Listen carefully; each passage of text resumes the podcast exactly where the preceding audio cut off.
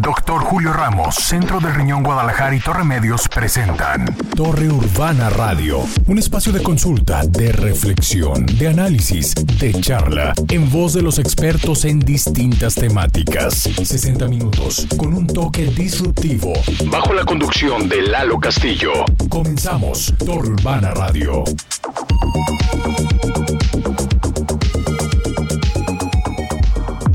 Bienvenidos a Turbana Radio a través de HK. Semana a semana es un gusto poderles saludar a través de estos micrófonos y también a través de nuestro podcast en Spotify. Búsquenos como Turbana Radio para que nos ayuden a compartir los contenidos que generamos justo frente a estos micrófonos. Y hoy me da mucho gusto coincidir con un gran amigo de casa que en su momento justo tuvimos la oportunidad de platicar sobre medicinas eh, sagradas y bueno, les invito a que estén muy atentos porque habrá parte 2 y con testimonio de este tema, pero también platicar sobre su hijo más reciente, que es justamente un libro que orgullosamente tuve la oportunidad de estar con César de Morey, impulsor de conciencia, aquí en nuestra ciudad, en Guadalajara, presentándolo justamente nuestro hogar, el eterno. Ahora, mi estimado César, bienvenido nuevamente, Torre Urbana. ¿Cómo estás?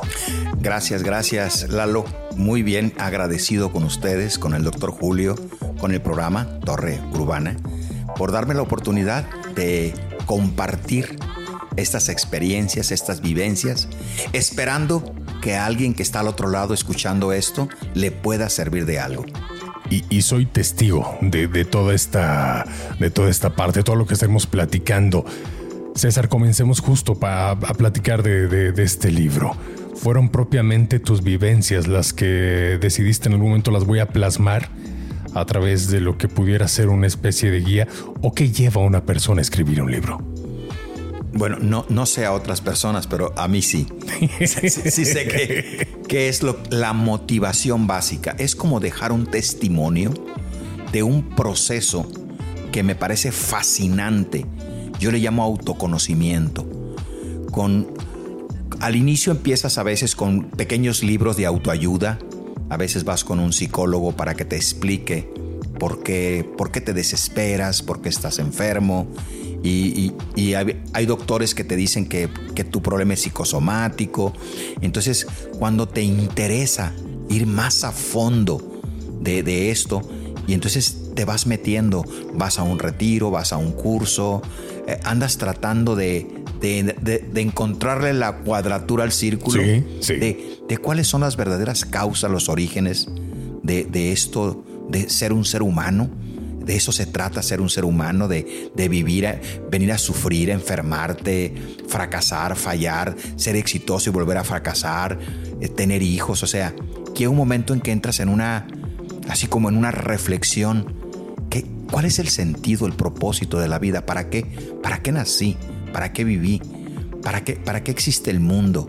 ¿Cuál es el propósito que tiene el creador del universo de que pasemos por estas experiencias? Entonces empieza a haber una serie de preguntas muy profundas y decides investigarlas, decides, eh, hay gente que ya llega al, punto y dice, yo, yo quiero, quiero ir más profundo. Incluso voy a decirte esta frase porque es conocida en el argot de las gente que andamos en esta búsqueda. Es en, en, la película Alicia en el País de las Maravillas, que se mete al, a la cueva del, conejo. Sí. ¿Qué tan profundo quieres meterte a la cueva del conejo? ¿Qué tan profundo? Eso lo decide cada persona. Bien. ¿Cuánto, hasta cuánto quiere ir profundo a conocer quién realmente es él? ¿Quién es? ¿De dónde nacen los pensamientos? ¿Que, los controlo, no los controlo? ¿Están en automático? ¿Tengo la capacidad de, de imaginarme cosas? ¿Lo estoy haciendo correctamente? ¿Estoy en automático? ¿Qué pasa conmigo? ¿Puedo crear una vida más armoniosa? ¿Puedo vivir saludable toda mi vida y sin enfermarme? ¿O, son meras especulaciones? Y por ahí nos metemos y ahí es donde nace, después de mucho caminar, la necesidad o las ganas de compartir esto que yo he vivido en este caminar. E, ese proceso, César, como tú bien lo comentas, cada uno lo vivimos de maneras muy diferentes, de maneras muy distintas. Y a veces ese proceso duele, César. ¿Es parte justo del aprendizaje? Sí, sí, definitivamente. Ah, hay una parte de nosotros como humanos que, estamos siendo creados que sin el dolor, sin el sufrimiento, nos hacemos arrogantes, nos hacemos soberbios, creemos que todo gira a nuestro alrededor, queremos manipular, controlar todo a, nuestra conveniencia, a, nuestros intereses personales. Y a veces pisoteando a mucha gente, eh, faltándole al respeto, traicionándola, porque nos convertimos en personas egocéntricas, que lo más importante es beneficiarnos nada más nosotros y nada más nosotros. La humanidad, como el 90% de los humanos, viven en ese estado de conciencia el 90% de todos los miles y millones que somos, César. Ah, sí. Y somos un montón. Se considera que si el momento que rebasemos el 10% de personas, el 10% a nivel mundial, que empecemos a reconocer esto, de esto que vamos a hablar, que una persona lo empiece a reconocer en experiencia, la humanidad acelera su proceso, se acaban guerras, se, empieza a acabar el hambre, o sea, hay una e-, esa humanidad empieza a entender por qué nos conviene a todos respetarnos, amarnos. Ahorita no. Todo lo que ves allá afuera, las guerras y destrucción, corrupción y todo eso, viene del bajo nivel colectivo. El 90% estamos vibrando desde el miedo, desde la rabia, desde el coraje, desde la impotencia. ¿O será que a alguien o algo le interesa que estemos vibrando así? Porque eh, estamos en pleno 2024, llevamos 2024 años vibrando propiamente justo en esto que tú comentas. Entonces mi pregunta es, ¿cuántos años más tendrían que pasar? Aunque poco a poco veremos justamente y descubrimos a través de esta plática que, de manera individual podemos empezar a gestionar ese despertar. Aquí qué hermoso que lo dices porque hay un gran maestro. Si nos estás escuchando estas pláticas que tenemos, no soy una persona que descubrió el hilo negro, no. Hay cientos y quizá miles de hombres que han llegado a la misma conclusión y se han dado cuenta y plantean desde su experiencia personal. Uno de ellos es Krishnamurti, un gran maestro, un hindú, este, que él dice, para llegar a este momento, a que tú pienses como piensas, han pasado 14 mil años de evolución. 14 mil años. 14 mil años en la evolución humana para que pensemos como pensamos. Es decir, nuestra evolución en nuestra forma de pensar va muy, muy lenta. Sí, justo te iba a decir esa parte, lo voy a decir con otras palabras, pero estoy frente al micrófono. No lo voy a hacer, pero quien me conoce como tú, César, sabe que hablamos arameo pero 14 mil años. 14 y me estoy quejando de 2024, de 2024 años. Sí, pero antes de Cristo ya existía vida. No, bueno, sí, totalmente. Si estamos hablando después de Cristo, ciertamente. 2024 después de Cristo. parteaguas de, de, la vida del Maestro Jesús. De ahí en adelante son los 2024, pero antes de él había miles de años, 10 mil años para atrás. 14 mil años. Y entonces, retomando este punto para ir dejándolo eh, subrayado, eh, si no, si nosotros conscientemente no evolucionamos de forma personal e individual, si no empezamos a, a poner atención en nuestros procesos mentales, qué, qué pensamientos sí son verdad, cuáles son suposiciones, cuáles son creencias, cuáles están apegados a una realidad. Si no hay un interés genuino en cuestionar mis pensamientos, no hay una evolución personal. Por lo tanto, la evolución es colectiva y como colectivamente no hay gente interesada. No, no, no, pues que bueno, a alguien no le interesa que, que despertemos porque hay muchos intereses de por medio. Por supuesto, hay mentes muy desarrolladas, diríamos, mentes muy inteligentes, que se han dado cuenta que si mantenemos a la humanidad en un estado de conciencia, es manipulable, es manejable. Entonces, a mucha gente no le interesa que tú sepas que tú tienes ciertas capacidades y poderes, porque entonces ya no, ya no te va a poder dar un trabajo pagándote salario de, miseria, eh, no te va a poder vender las medicinas y todo eso, no te va a poder manipular. Entonces entrarías en una etapa de saber que tú puedes cambiar tu forma de sentir, tu forma de pensar, tu forma de usar tus propios recursos para empezar a motivarte, automotivarte y sentir pasión por algo y crear una energía de producir lo que a ti se te antoje. Eh, sé, que lo ibas a decir con otras palabras.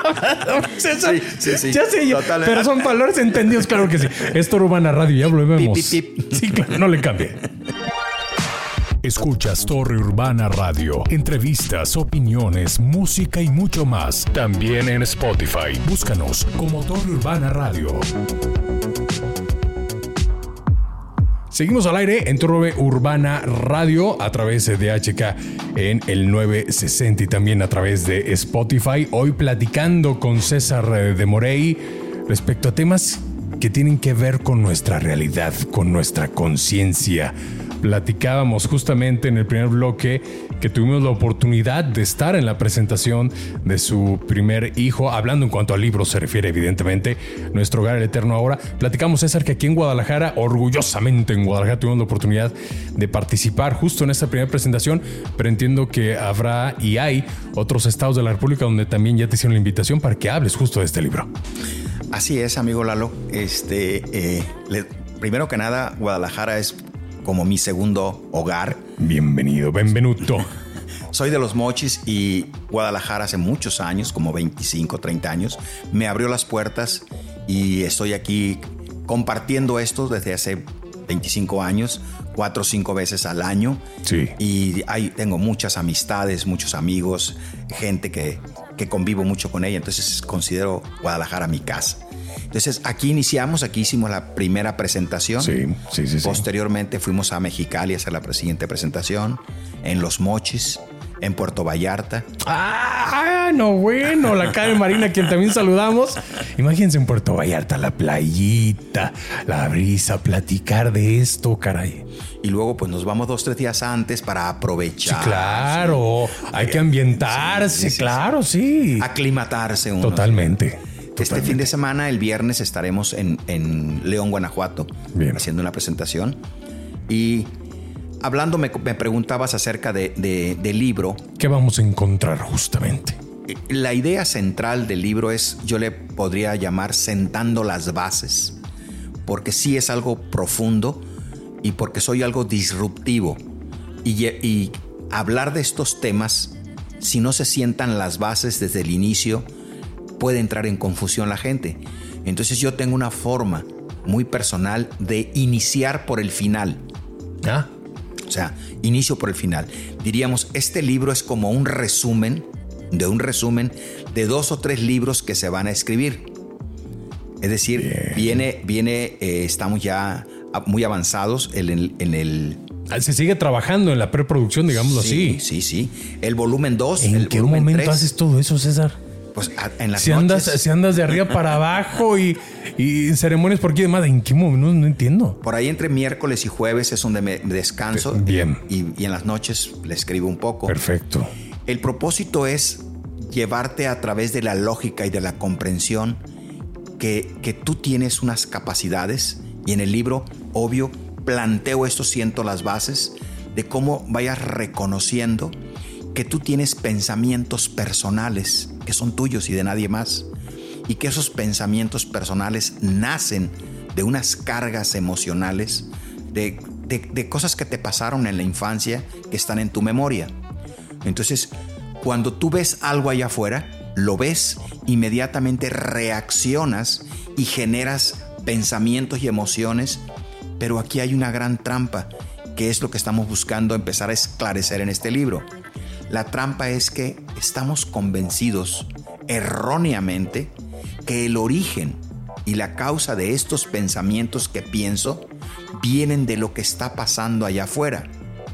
Entonces el libro te va llevando de la mano para que sepas que no es así, que tú eres el que genera el juicio, el que genera el rechazo, el debería, no debería, me gusta, no me gusta, y que en base a esa reacción tuya generas una vibración y la vibración que experimentas es autocreada, autogenerada. Tú podrías decir, me ofendiste, me traicionaste, pero a la otra persona que está enfrente te dice, no, no, no, no, yo lo que menos tengo intención de ofenderte. Es, es esto, sí. Eso que tú estás sintiendo no viene de mí, viene de la interpretación que tú estás haciendo en base a tus traumas, tus complejos, tus miedos, tus vergüenzas. Entonces, llevar a la persona a que vaya reconociendo a que tú eres tu propio Dios en tu mente, tú, tú eres un hijo del Creador y te dio las mismas herramientas que a todos tus hermanos. Tienes la capacidad de imaginar, de crear pensamientos, pero la gran mayoría todavía no, no es consciente de eso. Su pensamiento está en automático, dirigido por sus memorias traumáticas. Por lo tanto, está piense y piense de una manera negativa, destructiva, estresante, quejumbrosa, en lugar de estar usando su capacidad para sanarse, para liberarse, para reconocer que la vida se trata de amar, de aceptar, de expandir el amor que siento y no de encapsularnos. Eso es lo que estamos planteando en el libro de una manera muy profunda. Muy directa y disruptiva, como tú bien lo comentas. Sí, totalmente. Eh, eh, es, es parte, no estamos acostumbrados a que de forma disruptiva nos planteen las cosas. No sé si por comodidad, no sé si porque estamos en nuestra zona de confort, pero a veces necesitamos una sacudida. Definitivamente, cada una de, de las chispitas que habitamos este planeta en diferente idioma, en diferente, diríamos, lengua, hemos sido programados, pero con la misma programación basada en el victimismo, en sentir que existe allá algo afuera que cuando yo lo obtenga me va a hacer sentir mejor o hay algo afuera que me está haciendo sentir mal. Y esto lo defendemos como si fuera la verdad del universo, la verdad del creador. Incluso esto es disruptivo porque hablamos de una contradicción. Dios, el creador, en las ciertas escrituras dicen que te dio libre albedrío. Sí. Sí. Sí. Y entonces tu libre albedrío es para, como hijo de Dios, hijo del creador, tú crees tu propia historia. Crees de crear y creer lo que tú quieras. Aun sin embargo, nos sentimos indefensos, limitados, porque no reconocemos esas capacidades, esas habilidades. Entonces, el empezar a considerar la posibilidad de que yo soy un hijo del Creador y que la creación, Dios, me dio un poder que no lo estoy usando, que otra gente lo está usando, que me está programando, que me está haciendo creer mentiras y me las voy tragando, incluso las empiezo a defender como si fueran verdad. Cuando empiezas a darte cuenta de esto, es fascinante, fascinante porque empiezas a darte cuenta que estás ante una, un mundo de posibilidades de vivir una vida en plenitud, amando, disfrutando, agradeciendo, valorando, soltando todo lo que te estorba, en lugar de seguir repitiéndote como un perico que es que a mí cuando yo estaba chiquito y es que yo soy así porque la vida me trató sin darte cuenta que tú te estás martirizando al hacerte eso. Entonces empezar a llevar a una persona de la mano a que empiece a vislumbrar que tiene un poder, que lo tiene, que la vida se lo está dando.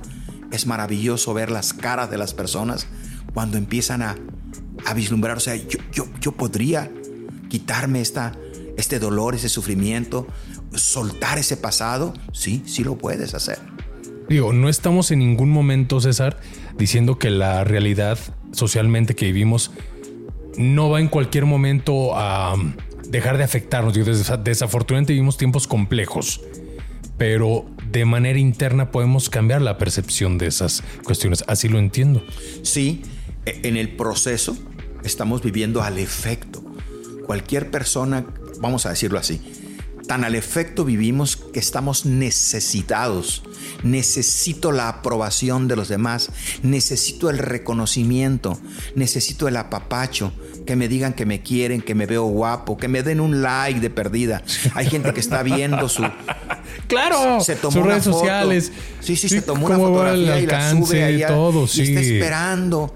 Y incluso tengo amigos que se enojan, se enojan porque nadie les pone like.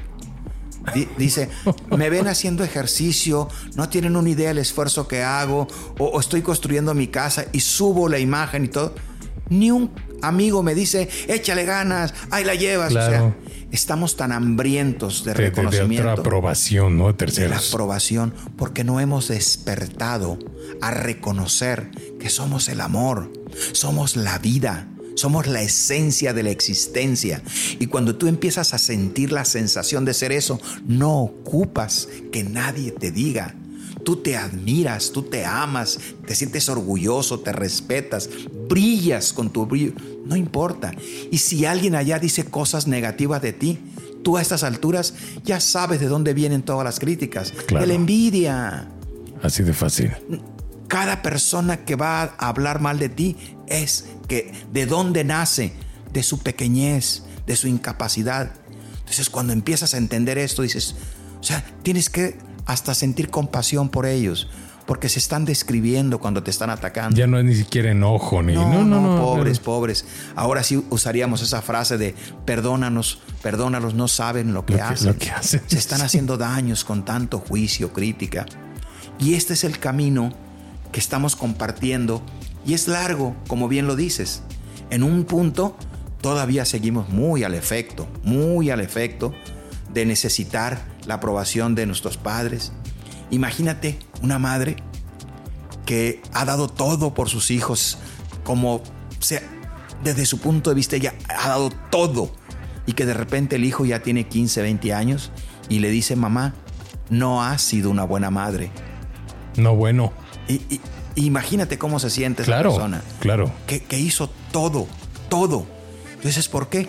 Porque la mamá no lo está haciendo por el placer de hacerlo, está haciéndolo porque necesita la aprobación del hijo. efecto, no como tal. Entonces, y así es como vivimos cuando te asustas, que digo el 90%. Sí, claro. el 90 vivimos. Del mundo, del mundo vivimos así. Así es. Entonces, con este libro estamos sentando las bases para que iniciar una transición donde reconozcamos que somos los creadores de nuestro propio infierno aquí en la tierra o de nuestro propio paraíso y soltar esas creencias que no es una, son cientos de estar aferrado yo en convencerme a mí que tus comportamientos, tu tono en el que me hablas, tus ademanes, todo me afectan. Cuando empiezas a darte cuenta, y si decido creer que no me afectan, cambia y todo. En todo empieza a cambiar. Claro. Pero, y yo puedo empezar a crear las creencias de creer, porque ¿quién decide creer lo que crees? ¿De quién son tus creencias? ¿Quién te obliga? ¿Quién te obliga a irles a las chivas? ¿Quién te obliga? Nadie. No, nadie, pero finalmente es una decisión que uno toma, ¿no? Totalmente, ahora imagínate. Arriba el Guadalajara, claro. Digo, dicho, metió gol, está bien, arriba las chivas, claro. pero ahora imagínate que eres consciente que tú puedes decir, ¿sabes qué? No, yo le voy a ir a los, a los, a otro equipo. Sí, claro. No, lo voy a mencionar porque me voy a, me voy a delatar. Entonces, cuando empiezas a darte cuenta de que sientes lo que sientes, porque muy sutilmente tú lo estás decidiendo. Nadie te está obligando. Dices, pero es que me siento presionado. Me siento presionado. Sí, me presionas mucho. No, como decían ahí en la película, Kimosabi, como decía él. No, no, no. Tú te sientes presionado, yo no presiono. Yo nomás te pregunto, ¿ya están las cuentas? ¿Ya está la comida? Yo pregunto, y no me estés presionando. No, no, no, no, no. Claro. Eres tú el que se siente así. Imagínate empezar a darme cuenta, wow, me siento criticado, me siento atacado, me siento cuestionado, pero nadie lo está haciendo. La sensación la creas tú. Claro. ¿Cómo la ves hasta aquí? No, no, bueno los siguientes dos bloques vamos a platicar sobre las medicinas sagradas que imagino fueron parte y son parte importante de esto que nos estás comentando en, esta primera entrega de Torre Urbana, porque tendremos una segunda entrega donde tendremos el testimonio de personas que ustedes, señores, escuchan, conocen perfectamente. No le cambien, ya volvemos. Al aire desde hace más de cuatro años. Esto es Torre Urbana Radio. Evolución auditiva en un solo concepto.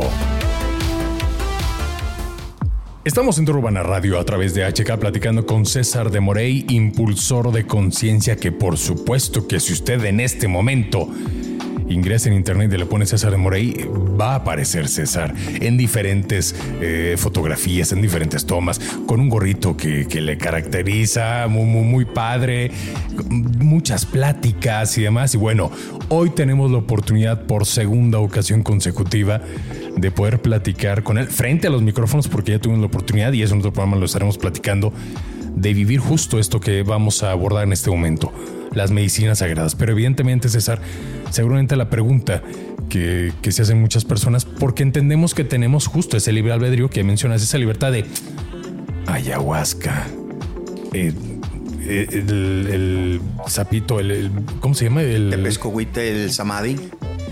Me pongo a buscar y pero ¿acaso será, será una droga esto o, o, qué? Bueno, justo estamos generando estos espacios, estos contenidos para explicarlo. ¿Cuáles son las diferencias entre las medicinas sagradas y las drogas, las adicciones como tal? Bien, gracias, gracias, este Lalo, por la oportunidad de poder este, aclarar estas cosas.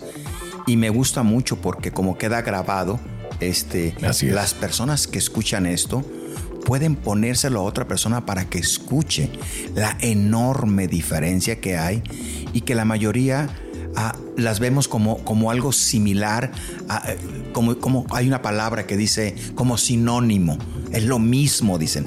No, las drogas son químicos hechos en laboratorio y tienen un propósito muy específico, crear adicción en ti para seguirte vendiendo para seguirte intoxicando. ¿Qué es lo que siente un adicto? Siente una evasión de la realidad. Al, consumir una droga, lo primero que sientes es que te sientes Superman, te refuerza tu individualidad, te, sientes así, Juan Camaney, que no te duele nada, no sientes nada más que ganas de, de vivir la vida y todo eso. Pero esto es lo que hace una droga, pero si no te estás drogando, empiezas a pagar las consecuencias porque la droga para eso fue diseñada, para causarte una sensación que se le conoce síndrome de la abstinencia. Empiezas a sentir un infierno, una ansiedad, una desesperación, porque quieres volver a consumir la droga, la necesitas. Y de ahí es donde te atrapan las personas que venden drogas, de la necesidad que tienes de seguir consumiéndola. Ahora bien, ¿qué diferencia hay? La medicina sagrada no es un químico creado en laboratorio. Viene de una planta orgánica o de un animal. Es origen completamente 100% orgánico y es una medicina para el alma, para liberarte de todas las adicciones. Lo primero que hace es lo opuesto, no te va a evadir, Así es. te va a llevar a sentir el dolor que has estado evadiendo durante quizá generaciones. Carga emocional, rencor, rabia, vergüenza, para que lo transmutes. Pero esa transmutación es vivencial. Tú sientes ese dolor, sientes esa tristeza, te arrodillas a pedir perdón por esas cosas que hicimos o dejamos de hacer. Las medicinas te, te confrontan te llevan a que te conozcas esas partes oscuras que traemos ahí fingidas que nosotros no somos así. Y eso no hace una droga. La, la medicina te lleva a reconocer cosas. Luego te muestra todos esos mecanismos, como hablábamos hace rato del, libro, todos esos mecanismos de victimismo, cómo te quejas, cómo culpas a tus padres, cómo culpas a tu mujer, a tus hijos, cómo te quejas, cómo sufres sin darte cuenta de que tú eres, las medicinas te muestran, te muestran que cada queja tiene una carga emocional y va directamente a un órgano tuyo. Unas van al corazón, otras van a los riñones, otras van al hígado, que lo entorpecen porque hay carga emocional. A eso se le conoce enfermedades psicosomáticas. Mientras las personas no liberen esa carga, el órgano no se puede sanar porque hay una emoción que lo está, literalmente lo tiene secuestrado. Entonces, las personas de alguna manera creen que es lo mismo y no puedes tomar una sola vez o dos o tres una medicina sagrada y jamás vas a sentir la necesidad de volverla a tomar. No, la vuelves a tomar porque el beneficio que te dio fue tan espectacular que quieres más, quieres limpiarte más. Ahora voy a ir a, liberarme del, rencor que le tengo a mi padre. Ahora voy a, a, pedirme perdón por el daño que me estoy haciendo al estar comiendo de más, al estar fumando. O sea, entras en un anhelo, deseo de querer seguir purificándote, limpiándote. Y la sensación de amor que empiezas a sentir va más allá de cualquier conceptualización es decir, despiertan la vida, el amor que somos, que está dormida con tantas ideas, creencias falsas, con dolor, sufrimiento, memorias traumáticas. El ser está enterrado en el dolor y desde el dolor, desde el miedo al dolor, está reaccionando. Las medicinas vienen a liberarnos, a sanarnos, son una herramienta y por eso se les conoce como medicinas o herramientas sagradas, porque despiertan lo más sagrado que hay en el universo, la conciencia dormida del Hijo de Dios. Que ese Hijo de Dios es bendito, es sagrado, es divino, pero está atrapado en una mentalidad completamente negativa, victimisma y con miedo. Y ni siquiera es consciente de eso. Y a medida que la conciencia va despertando, va reconociendo que ocupa y necesita liberarse de todo eso que no es verdad. Y las herramientas sagradas son una opción, porque hay muchas opciones. La meditación es una opción, la oración es una opción, la hiperventilación es otra opción. Y hay muchas opciones.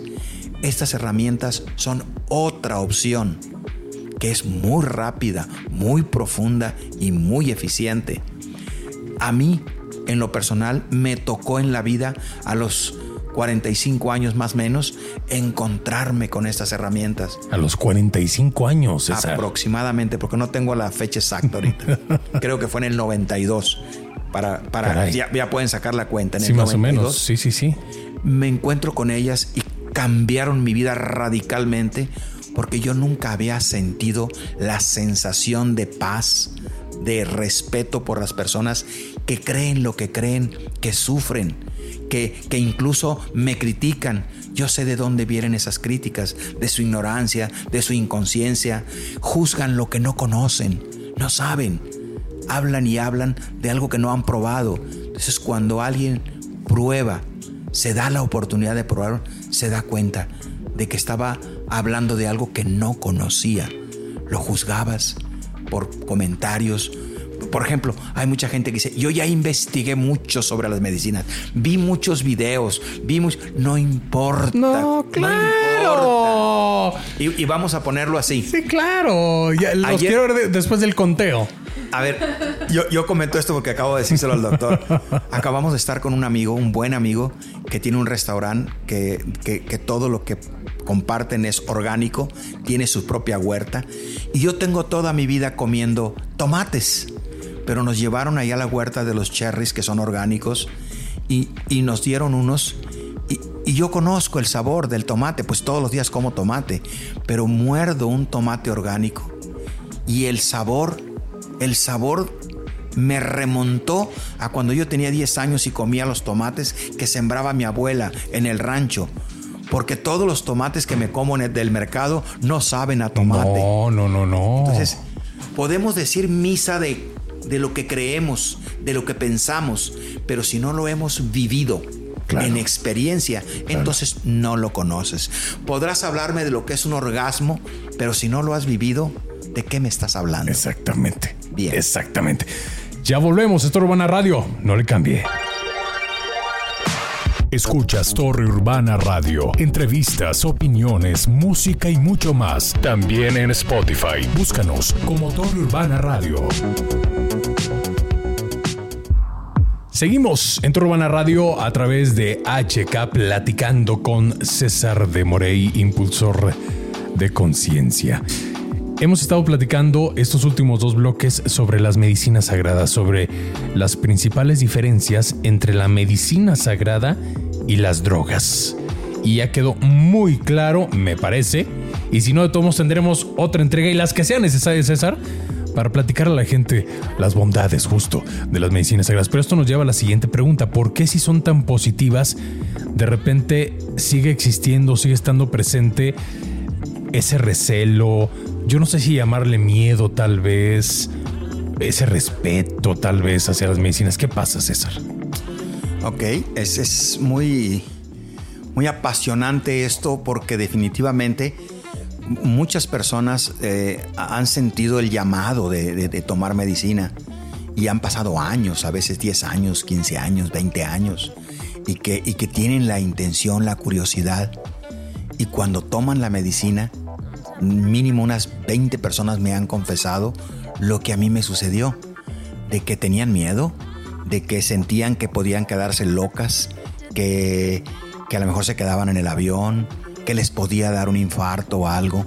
O sea, hay un miedo completamente, diríamos, razonable, porque te vas a meter a, consumir algo que, no conoces, que no, no, lo desconoces. Entonces hay un miedo a, que, a que te pase algo. O sea, hay un instinto de conservación. Sí, claro, de supervivencia que es propio del ser humano. Totalmente. Entonces es muy, muy razonable que la persona encienda todas sus luces porque se va a meter a un territorio que desconoce. Aunado, aunado a que a veces ve cambios en las personas tan marcados que a mucha gente le asusta. Es decir, vamos a ponerlo así. Sí, sí.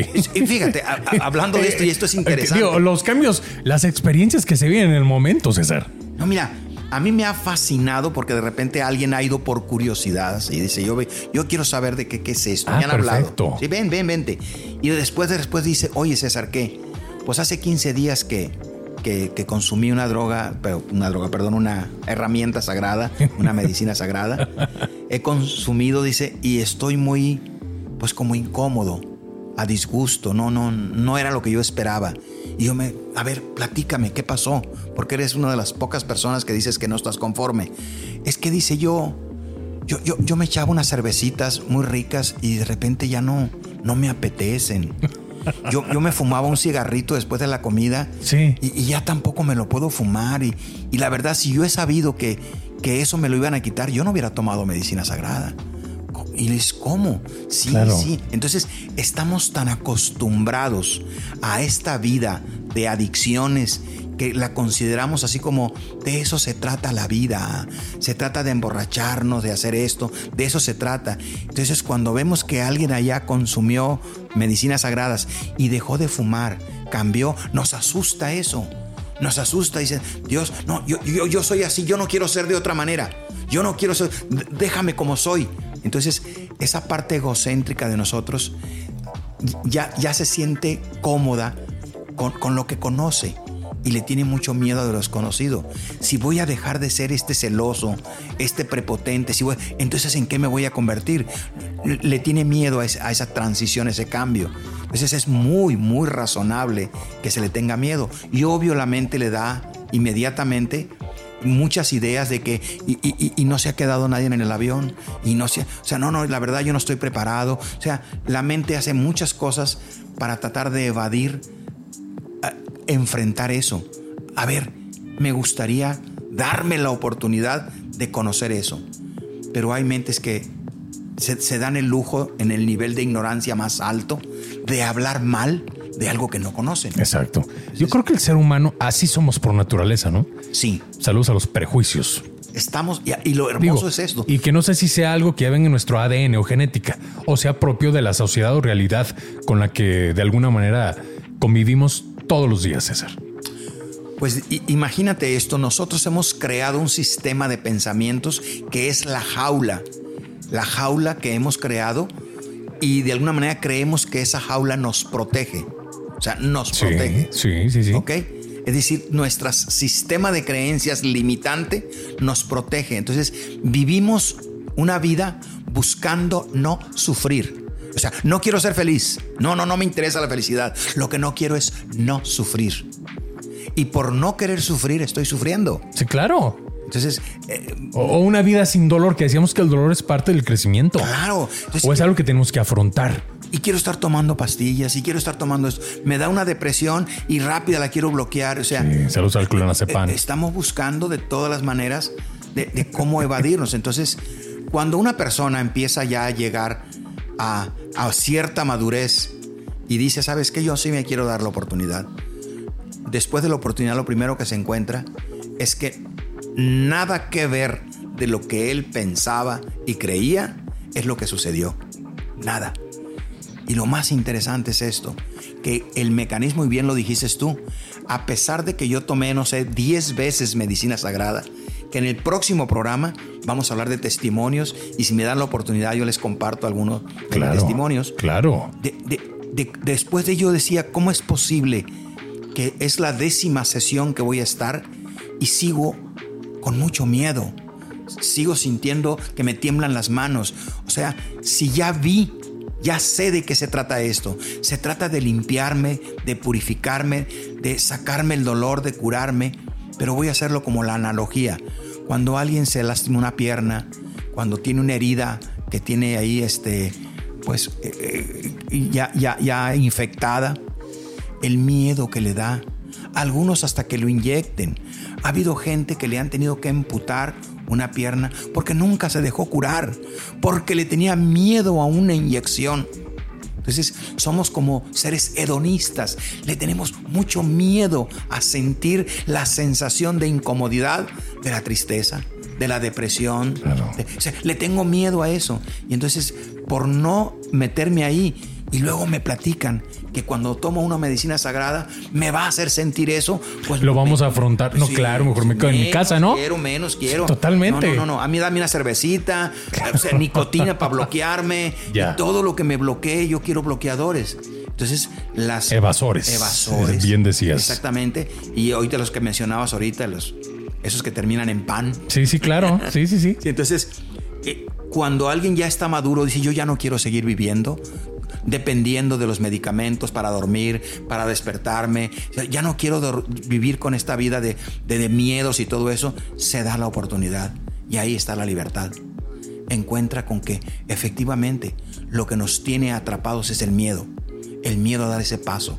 Y cuando alguien pasa por arriba del miedo, dice, que, que, pase lo que tenga que pasar. Señor, me pongo en tus manos. Que dure lo que tenga que durar, que duela lo que tenga que doler el premio es otra vida, una vida completamente distinta.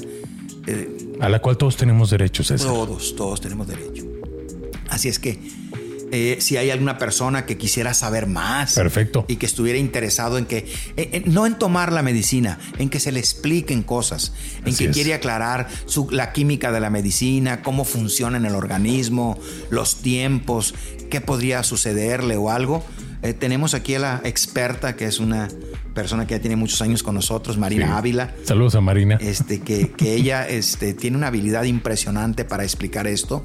Ella también tiene muchos años viviendo su, su proceso, trabajando igual que tu servidor. Nosotros seguimos, seguimos en este proceso viendo que cada año podríamos evaluar el nivel de paz, de tranquilidad y sigue aumentando, porque no dejamos de compartir de escuchar gente, de acompañar y seguimos trabajando nosotros también. ¿Cuál es el número de teléfono justamente o el contacto de Marina César? El teléfono aquí te lo repito, 33 13 28 70 76. Y como dicen los locutores, lo repito, lo Va de nuevo. 33 13 28 70 76. Y si no lo escuchaste, ponle pausa y regrésale y lo vuelves a escuchar. Exactamente, sí, por en, nuestro podcast. César de Morey, impulsor de conciencia. Muchas gracias. Te comprometo a estar en una próxima entrega donde justo vamos a hablar. E, e, esta fue la antesala, César, de las vivencias que vamos a escuchar justamente. Y, que es como de alguna manera funcionamos los seres humanos, ¿no? Entonces yo quiero decirles que se, que se preparen para ese programa porque vamos a compartir vivencias que son así muy, muy intensas y que muchos humanos de alguna manera ah, pues andan cargando con ellas y a la hora que escuchas a alguien que se liberó y que te puede explicar que, que él pasó por eso, E, él también vivió así, él también se intoxicaba, a él también lo violaron, e, él también sufrió, a él también le pusieron el cuerno. O sea, por todo lo que tú pasaste, también pasamos por ahí, pero el proceso de liberar y soltar todo eso es hermosísimo. Y es justo lo que vamos a platicar. De eso vamos a hablar. César, muchas gracias. Gracias, gracias. Gracias. Recuerden que este fin de semana nos vemos en Torre Médica, su programa de especialidades. Excelente día. Doctor Julio Ramos, Centro del Riñón Guadalajara y Torre Medios presentaron Torre Urbana Radio. Gracias por tu sintonía. Te invitamos a ser parte de la evolución radial en nuestra próxima emisión, a esta hora y en esta frecuencia. Derechos reservados, Torre Medios 2024.